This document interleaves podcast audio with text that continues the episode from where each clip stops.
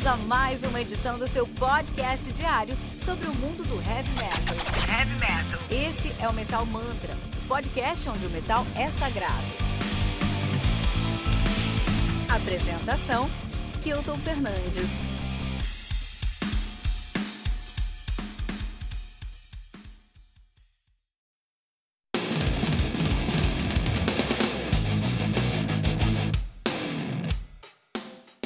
More Machine Than Man, do Michelangelo Baccio, álbum lançado no dia 12 de junho de 2020 pela Rat Pack Records, álbum que conta aí com 13 músicas, totalizando 50 minutos de play. O Michelangelo Baccio, que é um guitarrista aí de neoclássico, de rock e de shred, ele que é de Los Angeles, na Califórnia, nativa desde 93.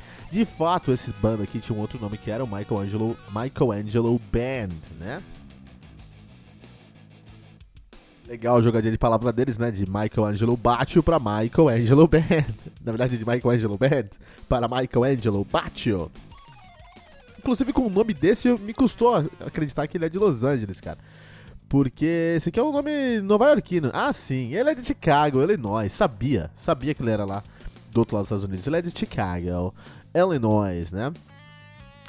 Uh, e aí, o que acontece é que ele tá nativa desde 93 como Michelangelo Baccio. Você deve conhecer ele mais aí, porque ele tocou muito tempo numa banda chamada Nitro, né? Que é uma banda muito legal, muito americana aí. Então se você gosta do, do heavy metal americano, você vai gostar do Nitro, né? E do Michelangelo Baccio também.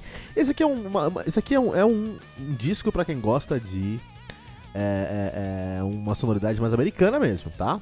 Vamos falar sobre isso durante o nosso, nosso episódio.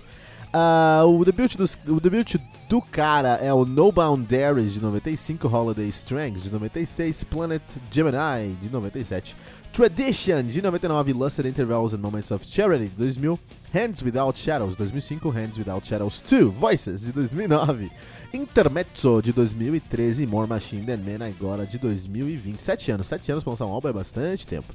Uh, banda formada somente pelo Michael Angelo Baccio, ele faz a guitarra e o vocal aí do a sonoridade.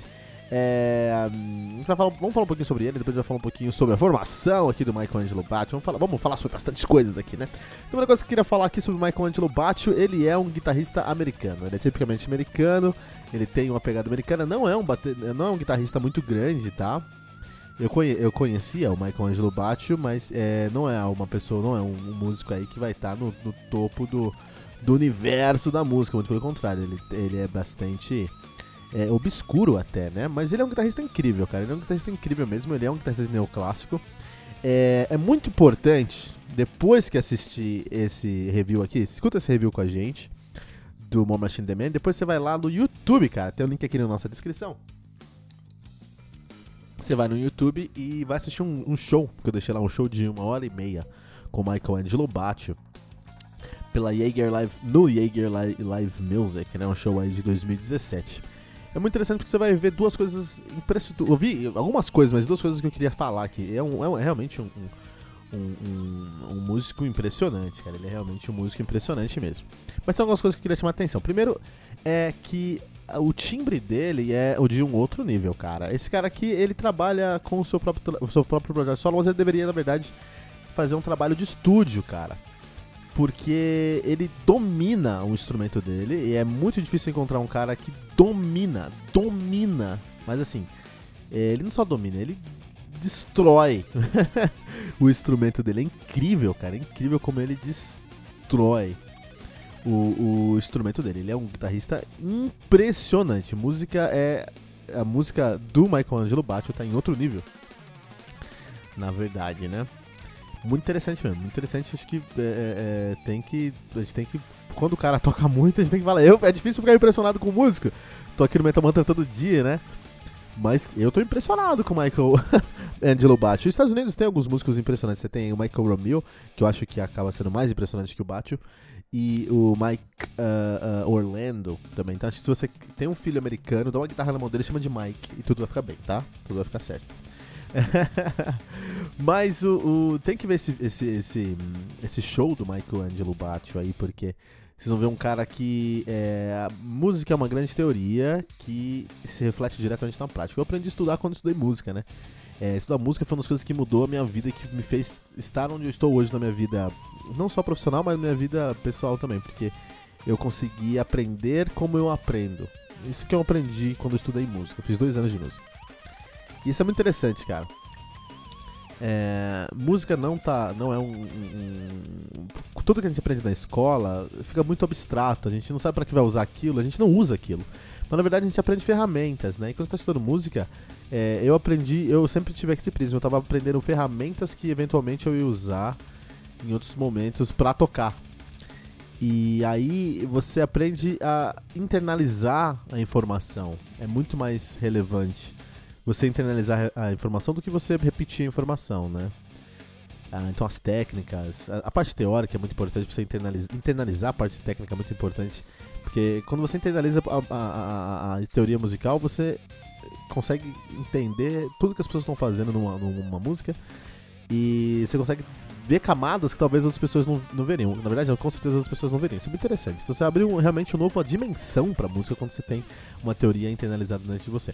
O segundo ponto muito interessante aí quando a gente está falando de, de, estudar música é que você consegue é, é, entender como que é, a, a técnicas, técnicas que parecem ser separadas, isoladas, que não fazem tanto sentido, quando você está tocando essas técnicas aparecem e você começa a usar essas técnicas. Isso aqui é uma coisa muito interessante aí também dentro da, de estudar música, né? Eu devia, acho que todo mundo deveria estudar música na escola. Devia ter o LEM, né? A leitura e estruturação da música, que é basicamente você vai aprender no conservatório, a leitura e estruturação da música, tinha que ser um currículo do, do da escola.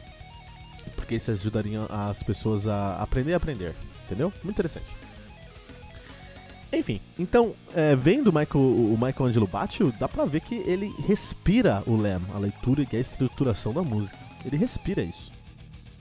A gente percebe isso quando cada nota tem um sentido, um motivo, um, um, um, resultado ali, né? Isso é muito interessante. Esse é o primeiro ponto. O segundo ponto que eu queria falar, que eu consegui ver aqui no show do Michelangelo Batio, Batio, ele é um produto do meio, cara. Ele é um guitarrista incrível, ele toca muito, mas absurdamente que esse cara toca. Absurdamente que ele toca, cara. Mas ele é um produto do meio. Ele toca o que ele toca, ele toca muito, mas o que ele toca, não como, mas o que ele toca, é porque ele cresceu nos Estados Unidos, cara.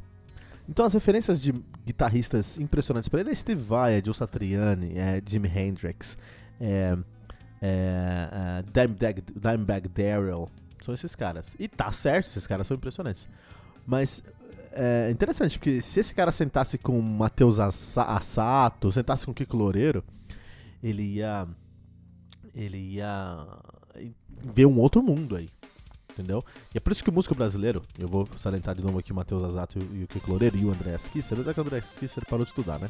Mas o Azato, o Loureiro, o, o, o Bill Hudson, é, o músico brasileiro tem uma sonoridade, uma musicalidade muito diferente, porque nós também somos produtos do meio e a gente cresce ouvindo Olodum, não que a gente não quiser. a gente, nossa rádio é muito eclética, isso é ruim, mas enfim. É, nossa rádio é muito eclética, então a gente escuta tanta coisa que a gente acaba incorporando essas sonoridades dentro da nossa sonoridade, nossa musicalidade sem perceber. É, por isso que o, o músico brasileiro impressiona lá fora, né? Impressiona realmente o mundo lá fora.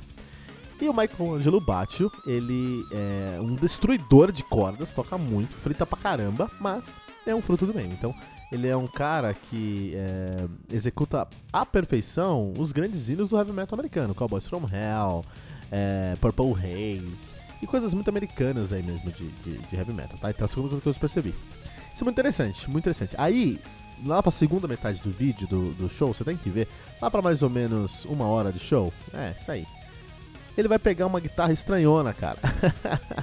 ele vai pegar uma guitarra que é um V, onde você tem dois braços dos dois lados. E aí você vai entender porque o Michael Angelo Batio é tido aí como um, um, um, o polvo do heavy metal, cara. Porque ele toca com as duas guitarras ao mesmo tempo e faz um puta, uma puta apresentação. Ele é completamente proficiente nessas duas, nessas duas, nesses dois braços aí, né? É... E tem um motivo, eu, eu, fiquei muito curioso quando vi isso, falei, por que, que ele vai querer dois braços? É interessante porque eh, primeiro ele coloca dois timbres diferentes nas duas guitarras. Isso é legal, ele tem aí, ele consegue colocar dois, dois timbres diferentes, né? E ele consegue, e ele trabalha muito o conceito de dueto nesses dois, nesses dois é, é, instrumentos. Então ele não vai focar como alguns outros guitarristas ou baixistas até, no riff numa mão, no groove numa mão e o solo na outra. Ele até faz isso em alguns momentos, mas não é, o, não é a, a, identidade dele. A identidade dele é duetar. Então é muito interessante que ele usa basicamente tapping, porque só tá com uma mão em cada, em cada escala, em cada, em cada braço, né? E os tappings dele são muito poderosos, são taps que são riffs mesmo. Eu não sei porque esse cara usa paletada, entendeu? Esse cara não precisava usar paletada. Mas ele tem ali dois, é, os dois tappings das duas mãos, ele é incrível nisso, cara. É, impression, é algo impressionante de se ver mesmo. Eu, eu nunca tinha visto com essa proficiência. Já tinha visto Steve Vai tocar duas guitarras ali, até três guitarras em alguns momentos. Mas o Vai ele se vale de. É, é, é equipamento e calibragem diferente nessas guitarras. Então ele vai ter um braço com 12 cordas, um braço com 7 cordas e um braço com 6, com 6 cordas. O baixo não, os dois tem 6 cordas, ele usa duetando isso, né? É impressionante mesmo, cara. É algo assim que só vendo pra você acreditar é, vai explodir sua cabeça. Uh, em geral, é um cara que tem uma sonoridade incrível, é uma musicalidade incrível, é um fruto do meio e tem esse chamariz aí que é tocar com duas guitarras, com duas, duas, duas uh, dois braços. Ele não faz isso porque ele precisa, eu acho que esse é o problema. Ele faz isso para chamar atenção. Então, é, é, mesmo ele ter feito tudo isso, eu acho que é mais um, um bufon, buf, um, ser um bufão do que de verdade uma necessidade. Ele podia fazer esse estúdio em duas vezes e não teria problema. Até podia dar uma trabalhada melhor nesses, nesses, nesses duetos se ele tivesse aí dois, dois momentos diferentes. Então, assim, eu não via necessidade dele fazer. Achei muito bonito, achei muito legal. Fiquei impressionado, mas não pagaria o ingresso para ver o cara fazendo isso entendeu? É, mas com certeza muita gente paga, e é por isso que ele faz. Uh, outra coisa é que ele tem, é, ele tem aí uma, uma, um networking muito grande. Por ter tocado no Nitro, o Nitro é uma banda que, de heavy metal que tinha aí o Michelangelo Batio na guitarra e Victor Wooden, Deus, Deus, Deus do baixo. Na, no baixo, cara. Né, o Victor Wooden tocou lá no, no, no no Nitro, cara. Isso é muito legal. Isso é muito legal, porque o Victor Uren, cara, ele é deus do contrabaixo mesmo, né? É hoje o top 3 nome do contrabaixo. Seria ele, o Marcus Miller, uh, talvez mais um aí, vai. E o Brasil tem grandes nomes do baixo também, né? Mas o Victor Guren, é um monstro, um monstro mesmo. Ele tocou lá no Nitro e traz isso aqui. E ele gravou esse álbum aqui, que é o More Machine Than Man. É, gente, nós temos aí o Michelangelo que as guitarras, mas aí nós temos o Victor, Victor Wooden, que gravou esse álbum aqui, cara. Isso é muito legal. More Machine Than Man, especialmente a, a, a, a, faixa 8, né? Que é AVTD. Eu não sei o que AVTD significa. É uma sigla aí meio, meio obscura, né? Mas tem um baixo muito legal nessa, nessa música, no álbum inteiro nessa música também. É, e tem a presença lá do Victor Uru, né? Pra bateria aqui, ele trouxe o Chris Adler. Vocês também conheceram o Chris Adler aí como antigo ba baterista do Lamb of God. Também já tocou aí no, no, no Megadeth. Hoje ele tá com Firstborn, né? Firstborn lançou um EP em 2020, ele tá só nessa banda. Mas já tocou no Burn the Priest, que é o antigo Lamb of God. Já tocou aí no Lamb of God, no Megadeth também. E já tocou no Nitro, mesmo naquela época ali com o, o, o, o Victor Wooden, que interessante. Na guitarra ele traz o Andrea Martongelli, que é um cara bem obscuro, mas na verdade ele toca lá, tocou, ele é muito famoso por ter tocado lá no Power Quest. Power Quest, uma das, uma dos nomes mais interessantes do Melodic Power Metal inglês, né? A gente tem aí o Power Quest. Hoje ele toca no próprio Andy Martongelli, seu trabalho solo, também toca no Artemis e no Fear of Four. Mas tá, você tá tocando em todos os lugares aí. Por exemplo, ele fez o último álbum aí do último álbum do Ellefson, do David Ellefson do, do, do, do Megadeth, ele tava tocando lá também. Uh, então que time, né? Que time incrível. E pra produção, ele precisava de um cara de uma produção muito interessante. E essa produção me explodiu a cabeça, porque ele trouxe o produtor do November's Doom, cara. Ele trouxe o produtor aí do November's Doom para produzir esse álbum, cara, que é o Chris Wiskel, né? Produziu várias coisas, mas ele produziu November's Doom, toda a discografia do November's Doom, né? isso dá mais seriedade, isso traz mais, mais credibilidade para a produção, que é uma produção muito limpa, muito definida.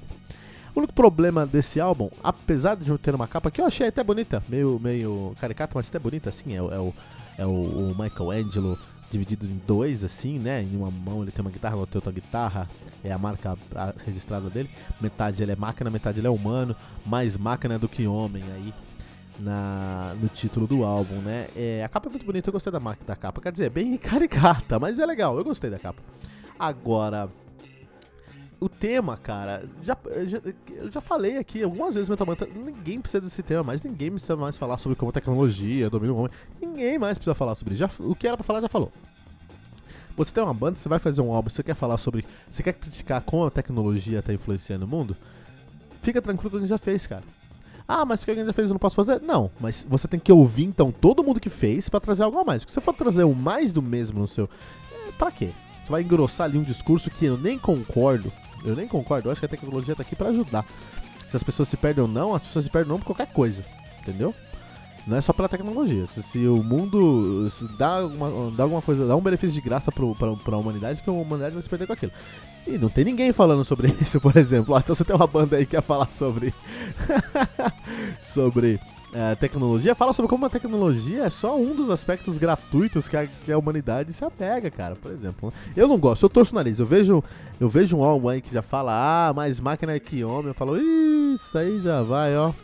Apesar que isso não é um tema recorrente aqui na, na, na sonoridade, não. Ele, na verdade, aqui ele tenta encontrar vários. Ele, ele viaja várias sonoridades aqui, todas muito americanas, para trazer aí nesse álbum. Então é mais um showcase do seu trabalho do que de verdade um, uma, uma, uma, defesa do tema mais máquina do que homem do Michelangelo Baccio.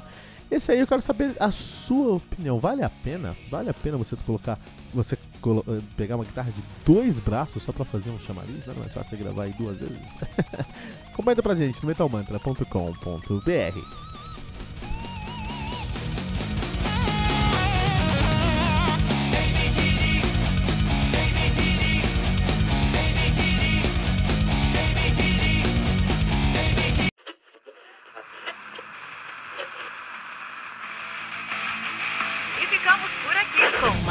edição do seu podcast diário sobre o mundo do heavy metal.